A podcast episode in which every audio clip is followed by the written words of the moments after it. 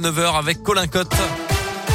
Bonjour Colin. Bonjour Mickaël, bonjour à tous et à la une de l'actualité ce jeudi matin, la nouvelle alerte lancée par les autorités françaises. Paris recommande officiellement à ses ressortissants présents en Russie et dont la présence n'est pas essentielle justement de s'organiser pour quitter le pays.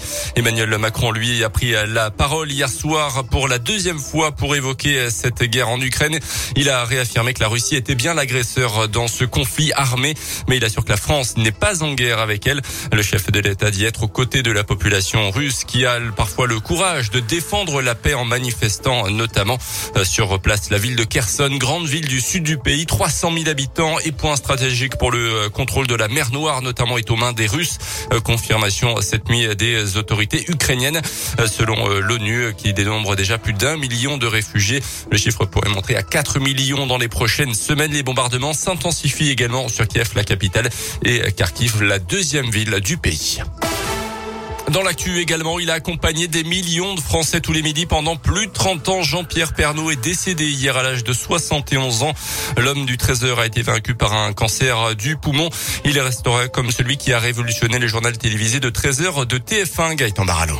Oui, c'est en 1988 qu'il prend seul la tête du 13h et on le sait, il y restera pendant 33 saisons jusqu'en 2020. Il y met sa patte au plus proche des Français. La météo en début de journal et surtout c'est lui qui crée le réseau de correspondants dans les régions. Ils sont aujourd'hui 150. On part en Haute-Garonne à Montgazin, Péry de Mislange, Paul-Étienne Zane. On va retourner dans le nord à Stenvord sous la neige, retrouver Marion Fiat qui est toujours en direct avec nous. Et c'est ce qui plaît, il bat des records d'audience. 6 à 7 millions de Français sont au rendez-vous chaque jour. Il crée aussi la rubrique SOS Village pour aider ces petites communes qui voient leur commerce fermé. Une rubrique sur le patrimoine, le plus beau marché de France également.